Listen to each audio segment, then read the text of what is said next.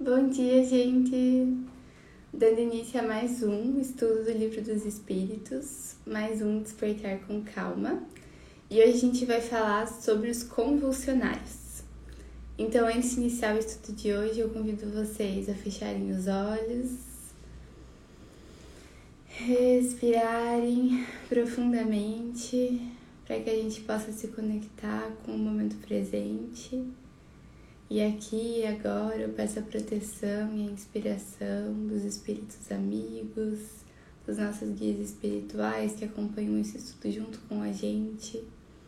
Peço para que eu possa estar aqui como um instrumento para levar sua mensagem, Senhor, e para que a gente possa ser guiados às melhores reflexões diante das questões de hoje. Peço para que a gente possa irradiar a luz desse estudo para todos os seres que necessitem dela e para o nosso dia a dia. Que assim seja. Então, hoje o estudo vai ser um pouco diferente, porque a gente sabe que o Livro dos Espíritos ele foi publicado em 1857. Então, ao mesmo tempo em que ainda tem muitas questões muito atuais, existem questões que dizem respeito ao momento histórico em que o Livro dos Espíritos foi publicado. Nesse caso, a gente vai falar hoje sobre os convulsionários e é importante a gente distinguir que a gente não vai estar tá falando sobre indivíduos que têm epilepsia, sobre indivíduos que têm convulsões propriamente dito. Então, esse termo convulsionários, ele diz respeito ao contexto histórico da França. E aí eu vou trazer aqui para vocês, só para a gente conseguir contextualizar. Então, em 1727, houve um diácono de Paris chamado François Paris. Perdão pelo meu francês que não vai ser ótimo. E ele faleceu, ele foi enterrado em um cemitério de Saint-Médard. E aí iam peregrinos nesse cemitério e eles falavam que aconteciam curas frente ao túmulo desse diácono e que muitas vezes essas curas eram associadas a processos de convulsões e eles deram o nome a isso de convulsionários. O entendimento que a gente tem hoje na doutrina espírita é que eram pessoas com a sua mediunidade mais aberta que sofriam influências espirituais e aí isso que aconteciam não eram simplesmente convulsões. Então eu trouxe aqui é, o jornal de estudos psicológicos publicado sobre a direção de Allan Kardec na Revista Espírita de novembro de 1859, que ele está falando um pouco mais sobre o que aconteciam com os convulsionários. Então ele fala o seguinte: entre os fenômenos estranhos apresentados pelos convulsionários de Saint-Médard, citam-se a faculdade de resistir a golpes tão terríveis que os corpos deveriam ficar triturados a de falar línguas ignoradas ou esquecidas, um desdobramento extraordinário da inteligência. Os mais ignorantes entre eles improvisavam discursos sobre a graça, os males da igreja, o fim do mundo, etc. Eles apresentavam a faculdade de ler o pensamento, postos em contato com os doentes. Apresentavam dores no mesmo local daqueles que os consultavam nada mais frequente do que ouvi-los predizer diversos fenômenos anormais que deveriam sobrevir no curso de suas moléstias. Então, eram muito mais do que simplesmente indivíduos que apresentavam convulsões, simplesmente indivíduos que é, apresentavam ataques epiléticos, algo nesse sentido. Existia todo um contexto histórico e esses indivíduos eles apresentavam vários fenômenos muito diferentes.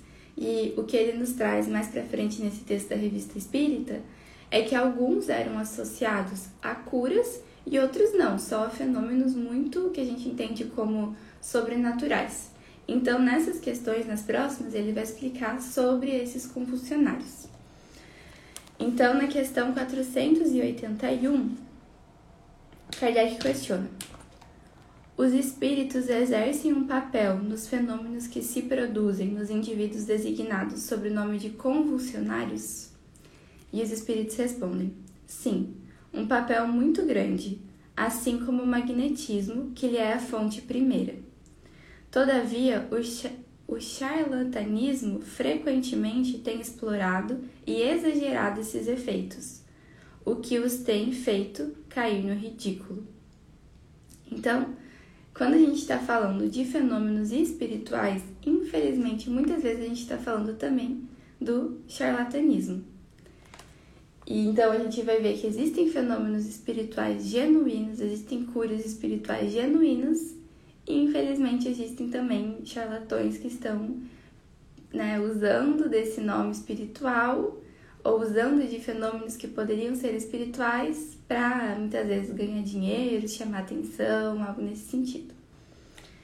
Então ele questiona na 481A de que natureza são em geral os espíritos que concorrem para essa espécie de fenômenos. Então, os espíritos que geram todos esses efeitos atrozes, né, que são assim muito terríveis para o corpo físico mesmo, violentos para o corpo físico em nome de uma certa cura. Quais são os tipos de espíritos que fazem isso? E os espíritos respondem: são espíritos de natureza pouco elevada. Credes que os espíritos superiores se divertem com semelhantes coisas?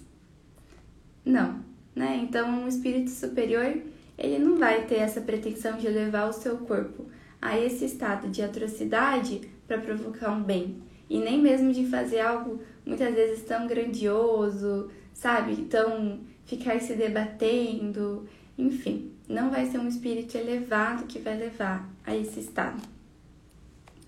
Na questão 482, Kardec questiona: Como o estado anormal dos convulsionários e dos que sofrem crises pode acontecer subitamente em toda a população?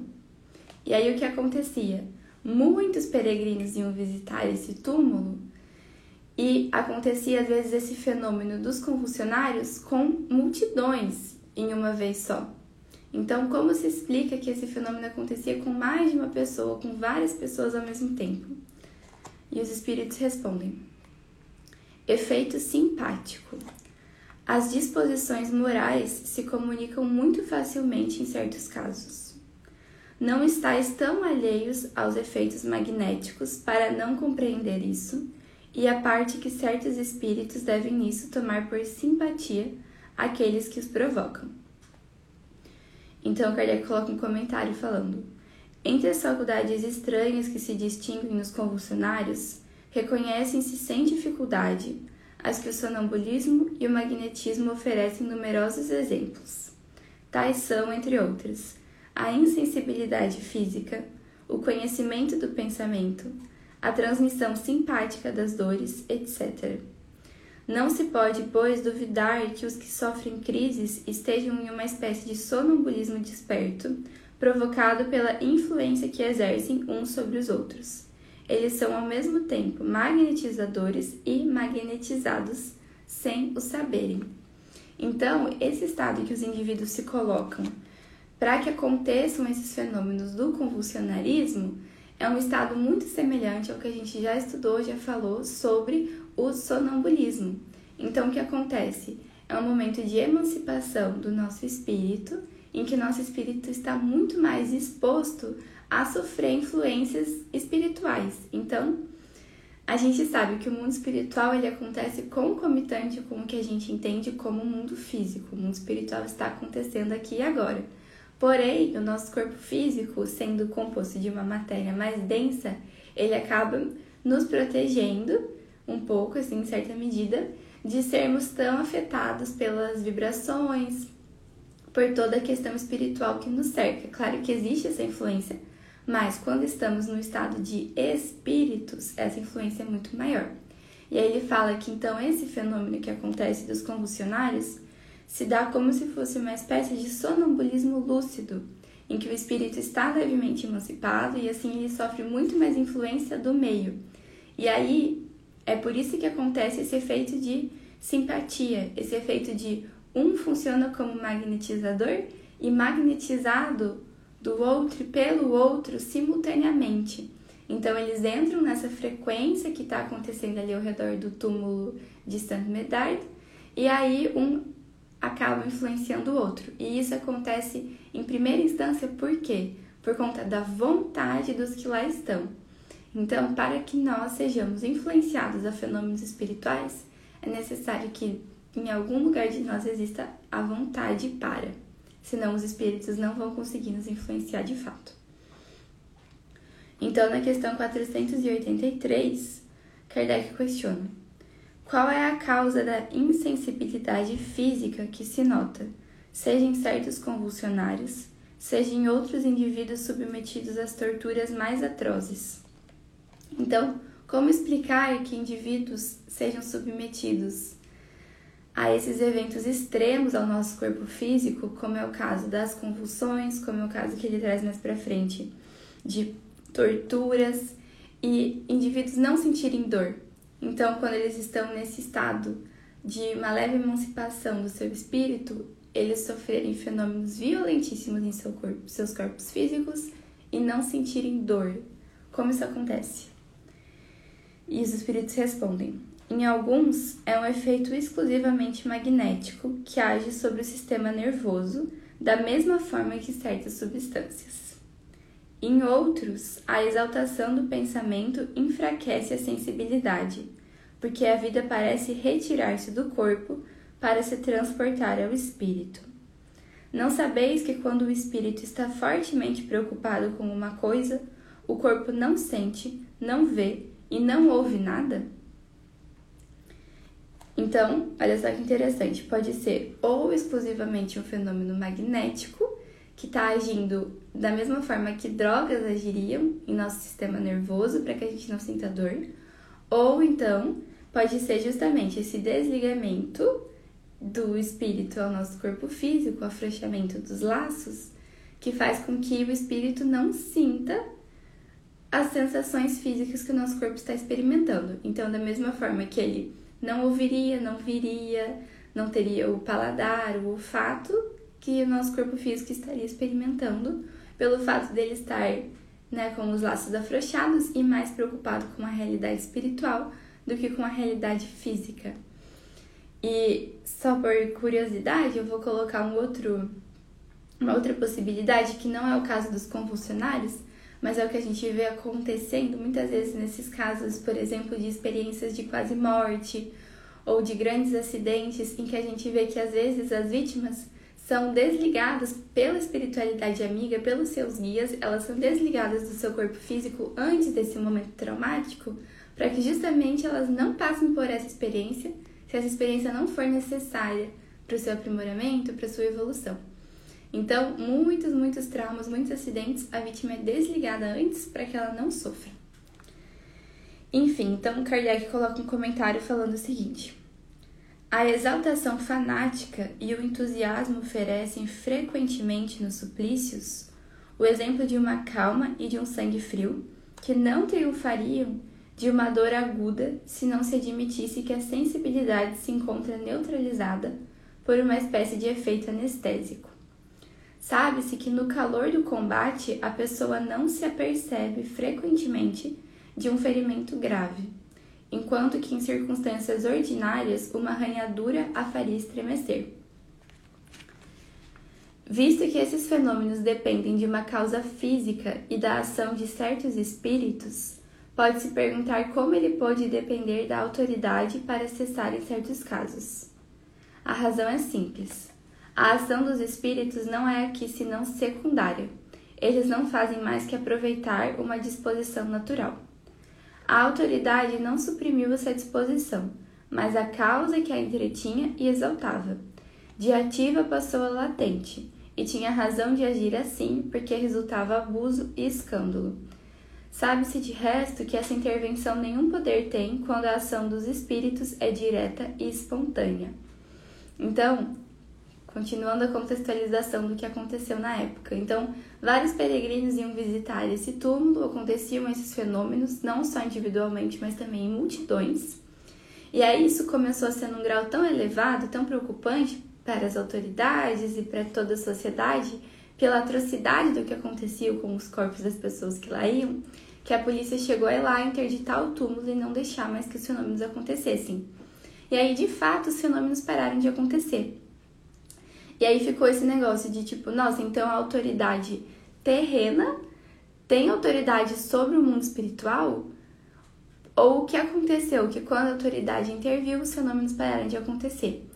E o que eles nos explicam, então, aqui no Livro dos Espíritos e também nessa revista espírita que foi publicada em 50, 1859, eles explicam que o seguinte: os fenômenos que aconteciam, primeiro, não eram executados pelo próprio diácono que foi enterrado, eram executados por outros espíritos de vibrações inferiores que ali estavam se aproveitando daquele ambiente propício para.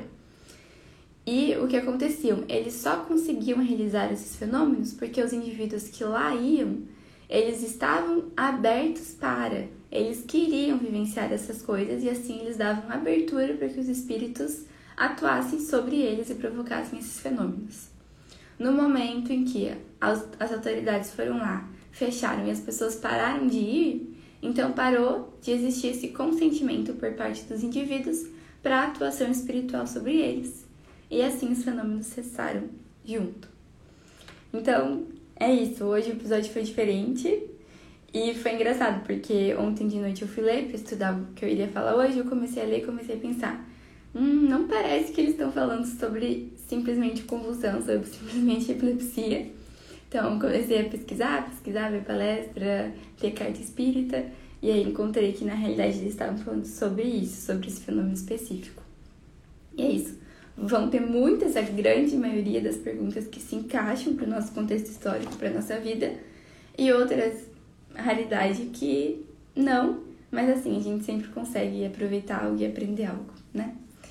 Então, muito obrigada para quem ouviu até aqui, para quem estava aqui comigo hoje de manhã.